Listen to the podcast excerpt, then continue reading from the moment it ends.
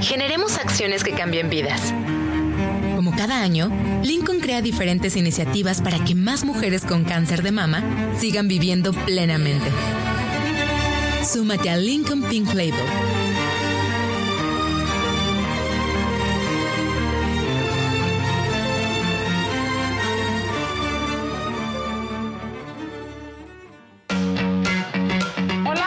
Alejandrina Lincoln, editora en jefe de la revista Istmo. Les damos la bienvenida a esta quinta temporada de Istmo Talk, que titulamos La Gran Renuncia. La Gran Renuncia.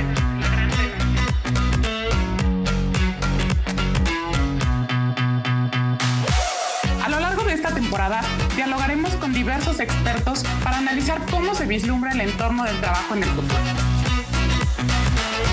Meditaremos sobre qué estrategias deben implementar las empresas para retener y potenciar el talento con el que cuenta y también qué habilidades necesita desarrollar el talento para ser vigente en las empresas del futuro. La gran renuncia. La gran renuncia. La gran renuncia.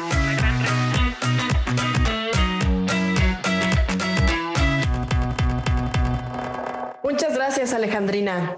Pues a ver, queremos y me entusiasma muchísimo dar la bienvenida a Lorea, directora de Desarrollo Institucional, y a Mercedes, directora de Middle School en Colegios Peterson. Pues bienvenidas, Meche, Lorea, bienvenidas. Muchas gracias. Muchas gracias, Andrea. Muchas gracias, Alejandrina. Qué gusto estar aquí con ustedes hoy. Gracias por el espacio. Estamos muy emocionadas. La gran renuncia. Mercedes y Lorea Peterson. Hola, yo soy Mercedes Peterson. Eh, tengo una licenciatura en neurobiología por la Universidad de Stanford. Cuento también con un certificado en educación de la Universidad de Buckingham. Eh, soy la directora de Middle School de los colegios Peterson y estoy aquí para platicar del de, eh, futuro de la educación de México y, las experiencias de un colegio bicultural eh, bilingüe en, un proceso ahorita de movernos de la pandemia a el 2022 y, y post pandemia. Mercedes y Lorea Peterson. Hola, soy Lorea y estudié ciencia cognitiva en la Universidad de California en San Diego. Este es una carrera que se enfoca en entender cómo la mente y el cerebro reúnen métodos de descubrimiento de la neurociencia, la informática y la psicología y la filosofía. Eh, también completé un programa de Teaching for Understanding en Harvard School of Graduate School of Education. Eh, ahorita estoy trabajando como directora eh, de desarrollo institucional en los colegios Peterson, donde mis áreas son la comunicación, recaudación de fondos, egresados e impacto social. Estoy aquí un poco para observar esta innovación en el, en el ámbito educativo y, y, pues bueno, platicar un poco sobre cómo, cómo vamos a tener que adaptarnos en esta nueva normalidad. La gran renuncia. En recientes reportes del Foro Económico Mundial, pues se ha estimado que 65% de los alumnos que hoy cursan educación primaria tendrán una profesión que aún no existe. La verdad es que suena eh, alarmante, pero a la vez interesante. Entonces, ¿cómo podemos formar a los niños de hoy para estar preparados para el entorno laboral del mañana? Yo algo que te diría es, queremos eh, abordar esto con una visión doble. Una es viendo al pasado en el sentido de que, pues la verdad es que en los últimos, yo diría, 20, 30 años, es algo que se han estado enfrentando, pues la verdad, todas las primarias y todas las escuelas, que en un futuro, ¿no? Hay más y más trabajos en los que hoy, hoy, hoy no existen, no, no existían cuando un alumno empieza a cruzar primero de primaria o segundo de primaria, ¿no? Entonces, algo que nosotros hemos estado más trabajando, ¿no? Durante nuestra historia eh, en la escuela es que eh, la verdad no nos gusta enfocarnos en desarrollar a un alumno hacia una carrera específica, sino más trabajar ciertas habilidades y desarrollar ciertas habilidades que sean transferibles a muchos de sus contextos. Estos pueden ser en parte académicos, ¿no? Eh, asegurarnos de que su educación, especialmente de primero a, a, lo que sería tercera y secundaria, esté scaffolded. Esto significa que se construya sobre lo que aprendieron el año pasado y se profundice sobre lo que aprendieron el año pasado y que esté muy, muy, muy integrada de forma interdisciplinariamente, ¿no? De horizontal, para que ellos de verdad entiendan, ¿no? Equipean en múltiples ámbitos la, todas las, toda la base educativa que ellos necesitan para llegar a una preparatoria y que ellos puedan escoger la clase que quieran, ¿no? Que ellos después puedan escoger la clase que quieran en la carrera y que estas, ellos tengan las bases suficientes para poder ser muy exitosos en este tema educativo. Pero nosotros lo que la verdad le apostamos es que ellos tengan estas habilidades para ser exitosos académicas, pero también a que tengan estas habilidades que sean universales, como digamos, socioemocionalmente, ¿no? Que tengan habilidades como pensar creativamente, resolver problemas, fortalecerlos ellos mismos, ¿no? Cómo confrontar, cómo tener seguridad en ti mismo, cómo llevar argumentos de manera productiva y respetuosa, eh, y, y, que alguien tenga esta fortaleza, ¿no? De que si, si pasa algo en tu vida y te derrumbas, que puedas volver a pararte y que tengas no toda la fortaleza para resolver un problema o, pensar creativamente o outside of the box, ¿no? Entonces, la verdad es que lo que nosotros queremos es que tengan todas las herramientas para ir descubriendo sus pasiones, ¿no? Para que puedan descifrar en qué son buenos y para ayudarlos a ser exitosos en lo que van a escoger en sus años en adelante. Y sean estos en la carrera o sea a los 50 si les da un midlife crisis, ¿no? Y deciden cambiar de camino, y si ellos en el camino escogen crear una carrera, ¿no? Y son agentes de innovación mismos, pues hasta mejor, la verdad. Mercedes, qué interesante esto que comentas, ¿no? De, esta capacidad de tener como un reskilling, ¿no? Y justo eh, esta, esto que mencionas nos lleva a nuestra siguiente pregunta, ¿no? Hablabas como de si te caes, te levantas. Y la pandemia ha sido un ejemplo de, eso, ¿no? O sea, nadie estaba preparado, nadie sabía cómo reaccionar en un principio y esto ha cambiado muchísimo, eh, tanto los, bueno, ha demostrado nuestra capacidad de adaptación, pero también ha mostrado pues la necesidad de siempre estarte perfeccionando, ¿no? Desde desde aprender a hacer cosas distintas, a vivir distinto, ¿no? ¿Qué papel juega eh, enseñar a los niños este reskilling y, de igual manera, eh, cómo eso lo vamos a llevar más adelante cuando sean profesionistas a las compañías.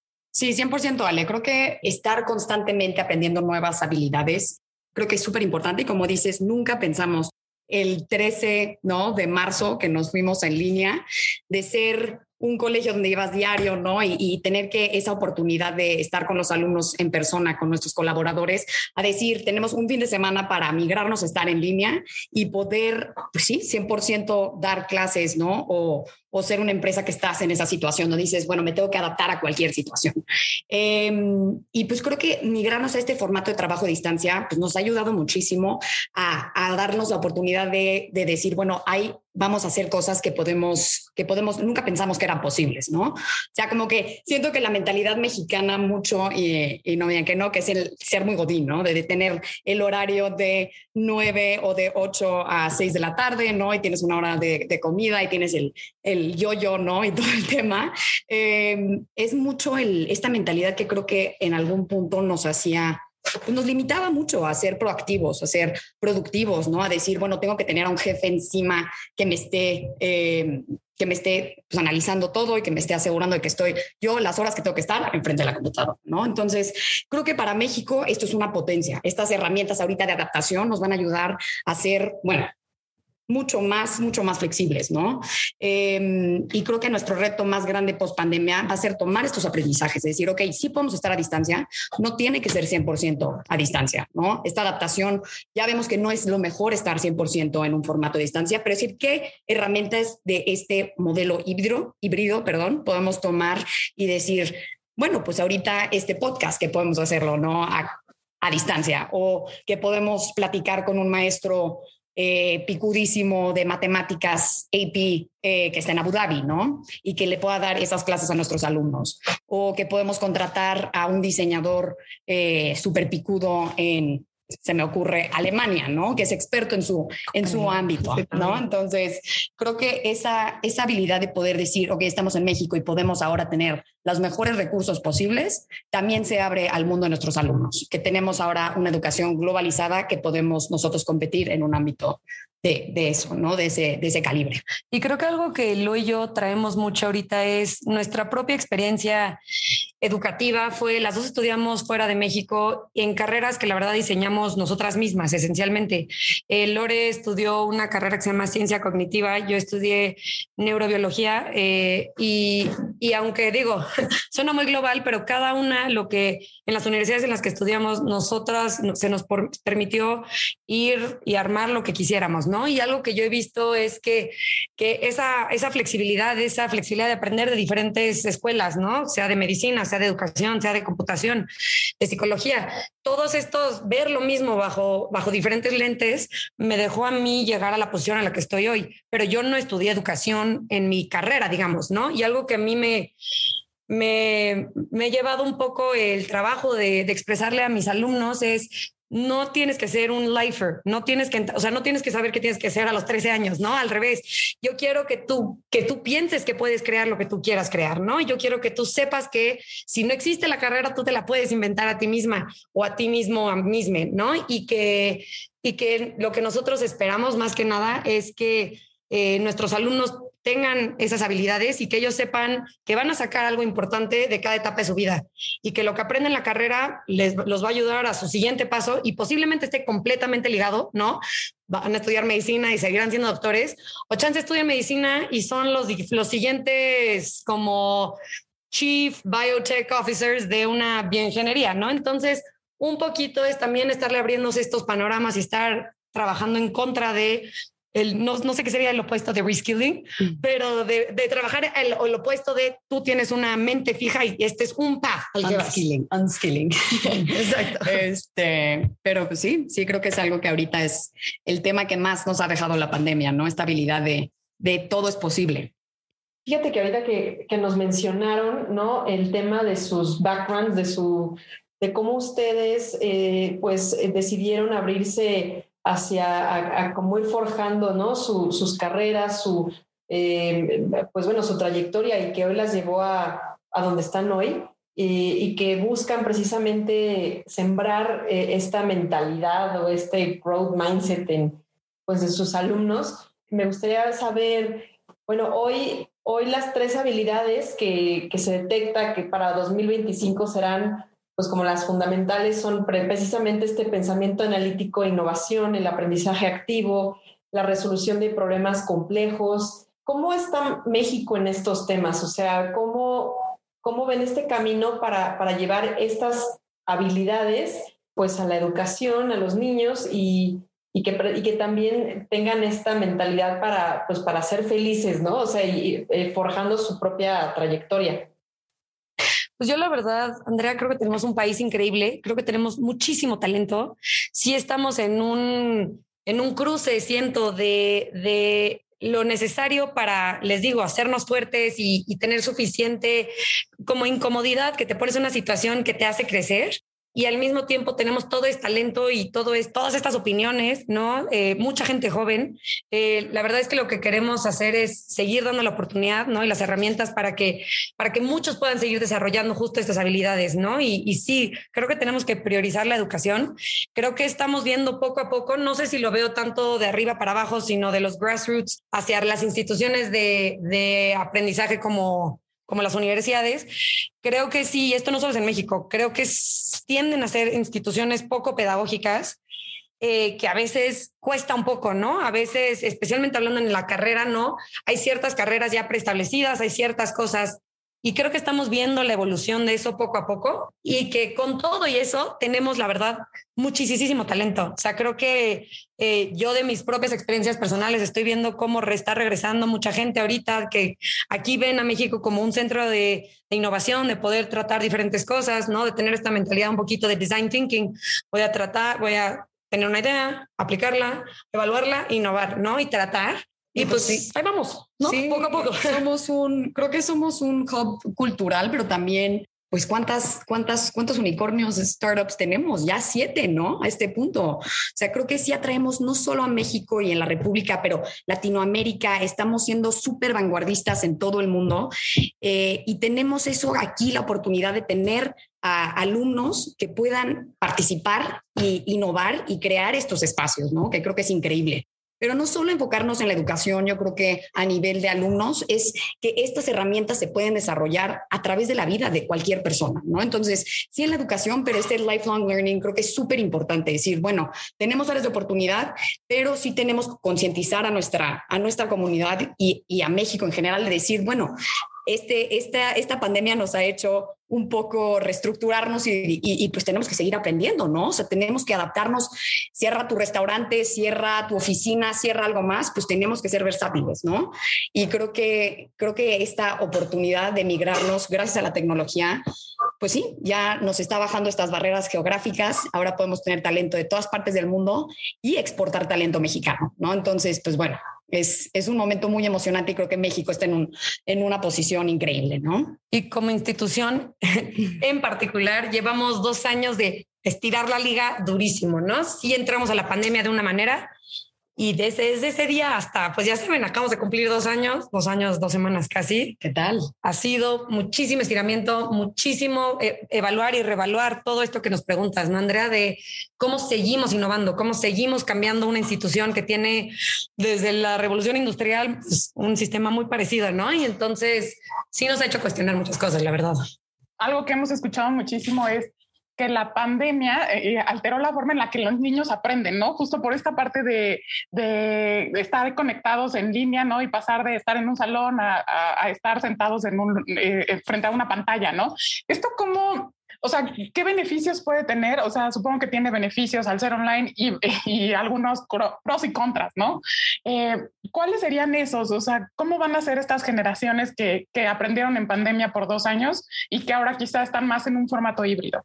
Súper buena pregunta, la, la, verdad, Ale. Sí, eh, te digo, hacia eso es hacia lo que nosotros estamos trabajando. Para, para, lo que vimos es y lo que pensamos es que el ideal es este formato híbrido, ¿no? La verdad es que sí nos dimos cuenta que en la pandemia uno puede estar online, pero hay muchas cosas que son, la verdad, mejor on-site. O sea, sí hay cosas que creemos que tenemos que tener en presencial, y esto creo que es para la educación o para algunas instituciones, ¿no? La verdad, muchos trabajos, creo que hay ciertas eh, asignaturas, tareas, cosas que son mejores hechas en persona. Pero por otro lado, eh, ahorita nosotros estamos justamente piloteando un programa donde tenemos los viernes en línea y, tenemos esta combinación, ¿no? Tenemos un poco lo que nos ha dejado la pandemia de, lo que se vivió en dos años y, hacia, y, y, estamos tratando de migrar hacia allá donde vamos hacia un futuro. Y entonces, un poco para contestar de manera más concisa, lo que nosotros estamos viendo es que sí le apostamos a que la verdad, todos nuestros alumnos y la gran mayoría de la gente va a tener acceso a un trabajo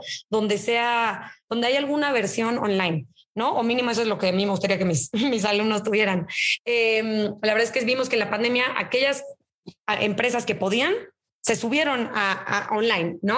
Ya si tienes un tipo de trabajo muy específico, pues hay ciertas que no se pudieran.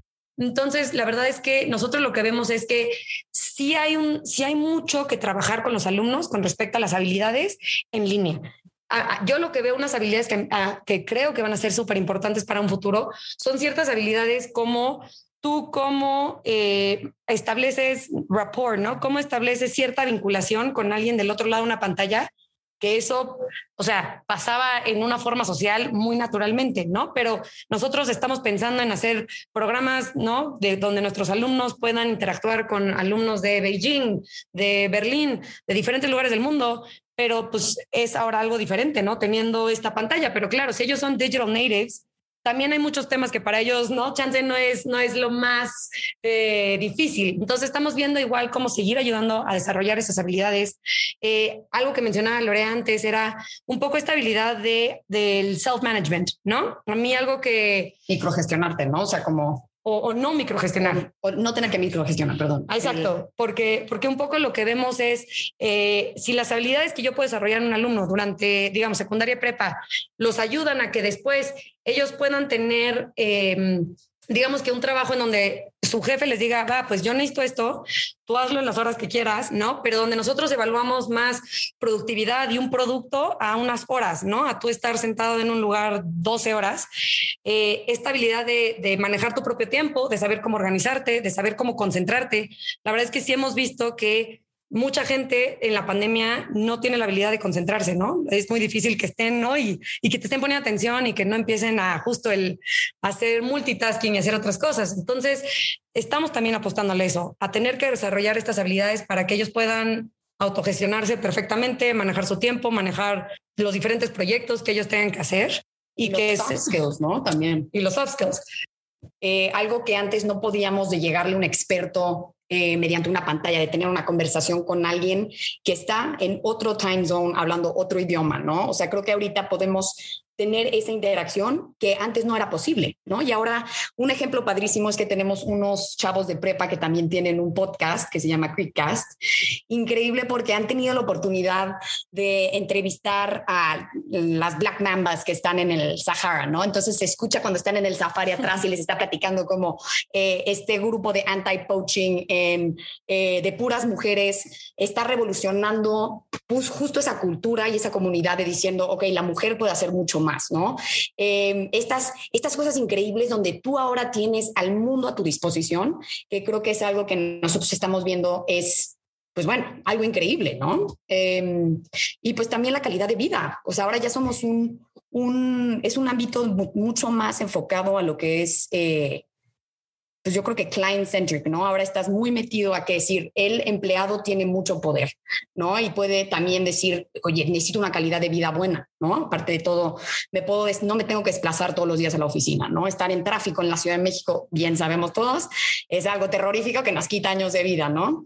Y que es algo que nosotros, digo, como me, estoy segura que lo han pensado. Hay muchos beneficios ambientales, hay beneficios, como dice Lorea, respecto a, a, un desplazamiento, para, por un lado, donde puedes evitar ciertos tráficos, pero por otro lado, nosotros hemos visto estos patrones de migración históricamente, ¿no? Donde la gente llega a la ciudad y se queda en la ciudad. Ahorita en la pandemia nos tocó ver al revés, mucha gente se fue de la ciudad, ¿no? Vamos a ver cuándo vuelve a tocar, pero, pero por temas económicos, por temas de de well-being, la verdad, algo que también queremos queremos facilitar es el que, el que si tú quieres salir de la ciudad algunos fines de semana, que tengas más, que tengas esa calidad de vida, ¿no? Que puedas salir varios días más, que puedas estar con tu familia, que no estés aquí en, en una ciudad, en, un, en una jungla de concreto, que digamos, ¿no? Entonces, todo esto sentimos que es hacia donde, hacia dónde vamos. Sentimos que hay mucha gente que es nómada digital, eh, sentimos que se está desarrollando más esta esa cultura de, nómada digital, ¿no? Y lo que queremos nosotros hacer es asegurarnos de que eh, por el lado de nuestros alumnos tengan toda, todo el entrenamiento posible durante, durante su, su formación para que puedan ser los más exitosos en un futuro donde eso pensamos que va a ser una parte importante de su vida. Y ser ciudadanos del mundo, ¿no? Yo creo que es algo. Sí, y como decías tú, igual por el lado laboral, ahora tenemos la posibilidad, digo, ya se vuelve global, ahora tienes la posibilidad de traerte el maestro de mandarín que, que vive en Beijing, ¿no? O tienes la habilidad de traerte al maestro de diseño, tú decías de Alemania, de Copenhague, de donde, donde quieran, o sea, ya es, ya no tiene que venir, ya está el local en modo internacional, justo que está muy padre.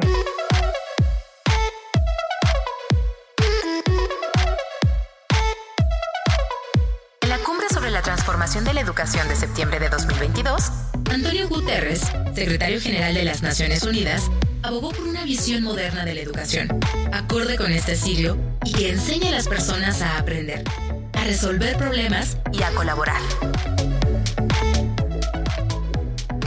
Los trabajos del futuro atienden las nuevas necesidades de la persona, que el empleado como tal, este, o, este empleado que hoy es estudiante quizá se adaptará a exigencias de este trabajo o es ambas. ¿Cómo ven ese equilibrio? Porque antes creo que era mucho más marcado que, que las escuelas ¿no? este, producían eh, estudiantes y futuros trabajadores. Pero hoy este estudiante tiene un nuevo empoderamiento, por llamarlo de alguna manera, y que ha reconfigurado también eh, la oferta laboral. ¿Cómo ven este balance? Algo que, que creo que hemos visto, y ya no es necesariamente solamente la pandemia, pero sí creo que llevamos una tendencia de unos 10, 15 años, es justamente hasta esta idea de, de client centric, que todo mundo tiene el derecho de tener una buena calidad de vida, de que la verdad se empuja mucho una narrativa, creo, socialmente de si puedes, busca lo que te, lo que te apasiona. Si, si encuentras lo que, lo que te apasiona, nunca trabajarás un día de tu vida, ¿no?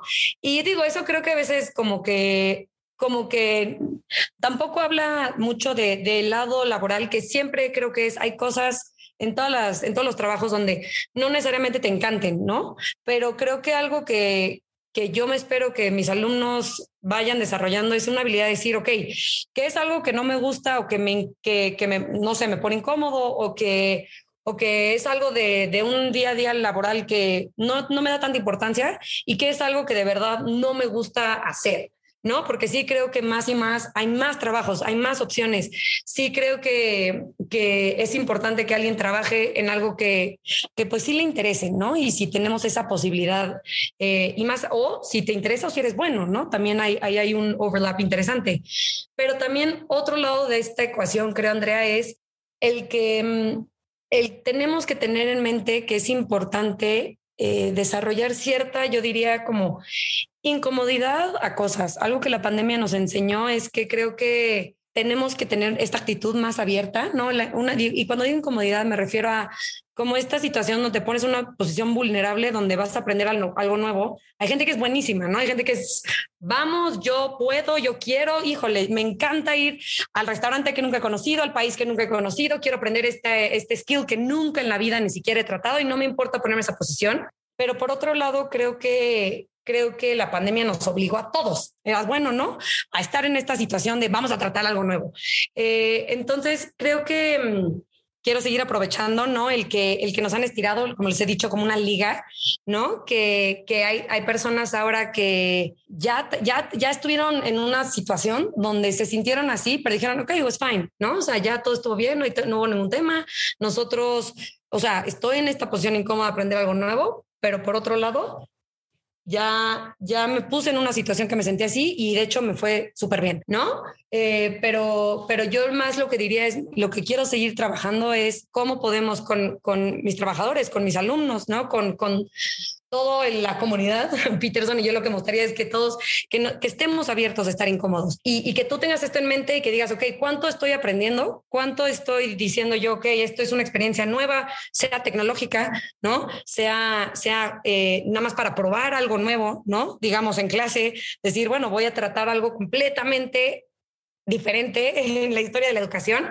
Lo voy a intentar, lo voy a evaluar y voy a analizar y si lo, si lo vuelvo a hacer o no. ¿Y qué tanto eso se balancea con si estás en una institución que no te gusta, pues, pues eso creo que es importante tenerlo en mente, ¿no? No, yo no creo que alguien debería estar trabajando en algo que, que no le está trayendo algún tipo, o sea, que no le está trayendo felicidad a su vida de alguna forma u otra, ¿no? Entonces creo que ese es un poco este balance.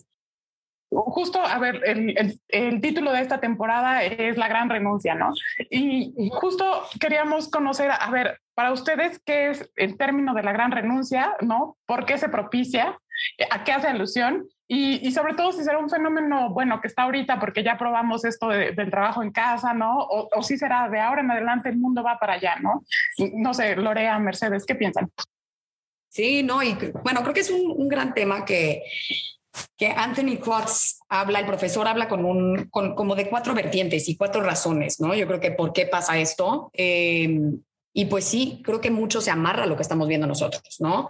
Pero ya es tanto el, retraso de las renuncias, ¿no? Que la gente se esperaba, decía, bueno, estoy en casa, ahorita eh, me voy a esperar, y, y, voy a, y voy a ver si es una opción ahorita para salirme. Y la gente pues se vio que se esperó hasta un punto, yo creo que ahorita donde nada más fue, pues yo creo que un, una ola enorme de, de, gente que tuvo tiempo para analizar, ¿no? Eh, este elemento de epifanía que dices, ok, tengo un poquito más de tiempo para sentarme y decir, bueno, eh, ¿cuál es la trayectoria de mi vida? Eh, qué quiero, como dice Meche, me está gustando, me gusta en donde estoy, en donde me estoy engarrilando con, eh, en mi ámbito, en mi ámbito profesional y por eso también otra razón que decían, bueno, eh, me doy cuenta que hay algo más en la vida que trabajar, ¿no? Como hablamos de, este, de esta parte de, ok, me importa el medio ambiente, me importa mi perro Charlie, que puedo pasar más tiempo con él en casa, ¿no? Eh, también el agotamiento, ¿no? Hablamos de estar en línea, este Zoom fatigue, ¿no? Que creo que es muy real y todos lo vivimos, porque puedes estar en línea no significa que tienes que estar en línea, ¿no? Eh, creo que la gente dice, ok, estoy conectada todo el tiempo, es exhaustante, ¿no? Y yo creo que la gran se basa mucho en esto, que muchas compañías sí hicieron ese salto cuántico a estar en línea, pero pues fue algo muy complicado. O sea, creo que, creo que la gente esperaba mucho, las compañías esperaban que estuvieras conectado todo el tiempo. O sea, junta tras junta tras junta y eso es exhaustante, ¿no? Y hay un, un gran este, eh, estudio del Stanford Human eh, Innovation Lab que hablaba de cuáles son estos, estas razones por qué Zoom fatigue es tan terrible, ¿no? Y sí tienes que estar viendo a la persona, tienes que estar haciendo eh, contacto, ¿no? Eye contact, tienes que estar como que exagerando tus expresiones, ¿no? Em, tienes que estar constantemente conectado, haciendo como mucho más, mucho más esfuerzo el estar en un formato en línea, ¿no? Entonces creo que ese agotamiento es también algo que lo impulsó muchísimo y lo vemos con nuestros alumnos, ¿no? O sea, creo que es algo durísimo. Y algo que yo añadiría, lo es que también, aunque digamos que la compañía, una empresa, una institución no dijo, ah, claro, tienen que estar conectados todo el día, creo que también se fueron ciertos límites que no se establecieron. Entonces a nosotros nos pasa mucho con, como dices tú, solo porque podemos estar en línea no significa que debemos. Entonces te mandan, te llegan mensajes, ¿no? Eh, nosotros estamos todos involucrados en la, en la, G Suite, ¿no? De Google. Entonces de repente el mensaje a las ocho y media de la noche de un alumno, ¿no? Que eso era, digo, claro que te pueden mandar un email, pero, pero es, es que tú siempre estás y especialmente si lo tienes en tu celular, ¿no? Y que todos estamos que con muchas diferentes tecnologías a nuestro alrededor, sean relojes, celulares, computadoras, de verdad que es muy difícil desconectarte de una manera sana, ¿no? Y, y creo que a veces cae también en la empresa en decir, no, o sea, no chequen, ¿no? O sea, tienen que no contestar, tienen que no estar. Y de todas maneras, o sea, nosotros tratamos de impulsar eso, pero te llegan emails, te llegan chats y los lees, la verdad, ahí está. Claro. Entonces sí creo que es algo que tienes, o sea, que como, como mundo tenemos que ir trabajando. Creo que sí hay mucha, muchos temas y, no tanto relacionados al trabajo, pero de, de mucha como de mucho cansancio con temas que pasan en el mundo, con, con el clima, ¿no? Las redes sociales, las redes sociales, todo, lo que lees y que otra vez es todo el tiempo, ¿no? Lo estamos leyendo todo el tiempo y viviendo todo el tiempo. Y si a eso le añades no tener espacios igual muy claros donde separarte, más aún si estás en tu casa, todo el tiempo, ¿no? Es, es, puede ser muy cansado y podemos entender de dónde sale eso. La verdad creo que en educación nos ha tocado, bueno, mínimo, mínimo hablando para el Peterson, nos ha tocado que como ya es algo muy vocacional, creo que esta evaluación ha ocurrido durante tiempo, ¿no? No, no, no lo hemos visto reflejado hoy, hoy, hoy, más es algo que te das cuenta muy, muy rápido, sí. Pero sí, no te gusta la educación. Pero creo que esta también otra razón que decía, ¿no? Y que lo estamos viendo muy chistoso, nos fuimos al extremo de estar 100% en, en, línea eh, y, y creo que el tema de trabajar desde casa y esa autonomía que nos dio el estar en casa, ¿no? Como seres humanos somos, tenemos necesidades fundamentales de estar y ser autónomos, ¿no? Entonces, dos años de tú tener esta autonomía, de decir, me voy al súper aquí a las 12 en vez de tener, ¿no? Esa junta específica o, o voy a, al, no sé, ¿no? A la farmacia, lo que sea, o sea, hacer cualquier cosa, salir a caminar, ¿no? Em, creo que esa autonomía que que tuvimos nosotros esa habilidad de tener dos años de eso y ahora tener que regresar a estar un formato 100% en presencial es algo que, pues creo que en México, pues vamos a tener que aprender, ¿no? A ser un poco flexibles, adaptar esta mentalidad de ser híbridos, ¿no? Pero pues también la economía informal en México es 20%, ¿no? Eh, según, según eh, el, el porcentaje interno bruto. Entonces creo que ahorita también ver que mucha gente no tuvo este, este periodo de a distancia, ¿no? O sea, mucha gente su día a día siguió en la pandemia, ¿no? Eh, y pues creo que ahí va a ser el gran rezago entre las dos industrias, que hay gente que va a poder estar en línea, hay gente que vamos a estar revolucionando y creando estos espacios, como hay gente que va a seguir viviendo al día a día la economía informal y pues bueno, por eso la educación es algo Y lo que pensamos y esperamos es que con el tiempo a nuestros alumnos los vayamos preparando, sí con las herramientas, sí a que puedan tener todas estas habilidades, para que en un futuro ellos puedan escoger dónde espacios quieran habitar, qué tipo de trabajos quieran tener y que puedan, y que como país, si podemos irnos moviendo más hacia un modelo más productivo, ¿no? Un modelo más basado en, en pues lo que tú generas, lo que tú produces y, y, no tanto en, como Lore lo ha dicho, ¿no? Ciertas horas perdidas ahí, pues creo que como país vamos a ir hacia adelante, esperemos.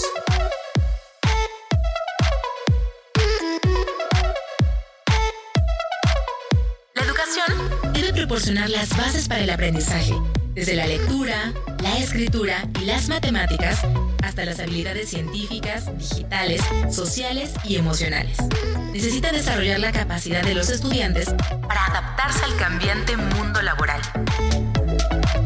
Entonces hablamos de eh, habilidades, hablamos de contexto, hablamos también de bueno, sus experiencias personales y cómo eso ha también influido en, pues en la labor que ustedes hacen el día de hoy. Nos gustaría mucho que nos den un, pues una reflexión final, ¿no? Para la audiencia, que nos comparten Lorea, que nos comparten Mercedes, eh, pues a la audiencia de, de IPADE ¿no? Y de, y de la revista ISMO para pues, hacer posible este propósito que además compartimos, ¿no? En, en un nivel diferente, pero pues al final también buscamos la educación. 100% Andrea. Y, y, yo la verdad, bueno, nada más les quiero agradecer el espacio otra vez.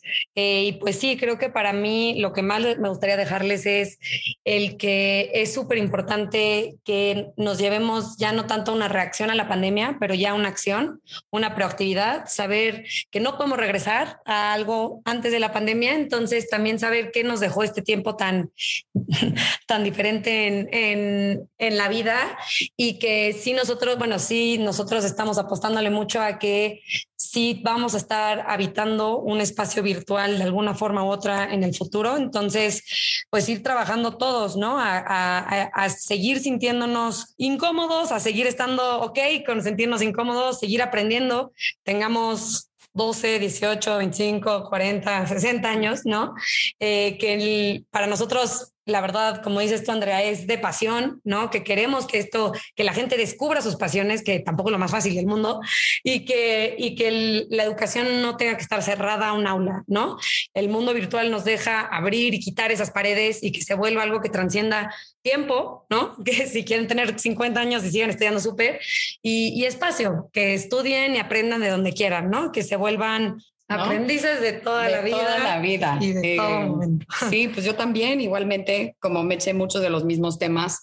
Y agradecerles que existe este espacio en donde podemos discutir estas, estas tendencias, ¿no? Creo que la verdad es algo increíble que podemos cuestionar, que podamos reflexionar, que podamos decir, bueno, eh, sí nos tenemos que, tenemos que enfocar en qué es lo que ahorita México necesita y como decía Meche, hay mucho, hay, hay sonido, hay muchas distracciones. ¿Qué es lo que podemos hacer nosotros como individuos para así hacer México un mejor lugar, pero también a nosotros más felices, ¿no? Entonces, pues me llevo eso y agradecerles a las dos muchísimo, bueno, a todo el equipo. Muchas gracias, Ale, Andrea, muchas gracias. El súper espacio, la verdad. Lorea Mercedes, en verdad, muchas gracias por la charla. ¿Cómo, cómo las puede contactar nuestra audiencia? Estamos en LinkedIn, este, como Mercedes Peterson y Lorea Peterson. También pueden contactarnos por correo, eh, mpeterson.peterson.mx y para mí es loreapeterson.peterson.mx. Entonces, eh, nos encantaría escuchar preguntas, dudas, estar en contacto con ustedes. Nosotros siempre estamos muy abiertas eh, y pues seguir discutiendo sobre este gran tema, ¿no? No, muchísimas gracias a ustedes, de verdad.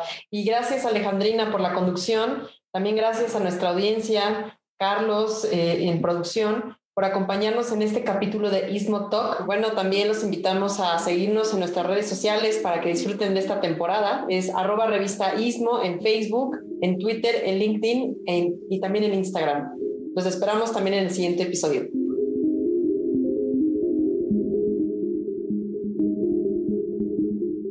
Gran. Generemos acciones que cambien vidas. Como cada año, Lincoln crea diferentes iniciativas para que más mujeres con cáncer de mama sigan viviendo plenamente. Súmate a Lincoln Pink Label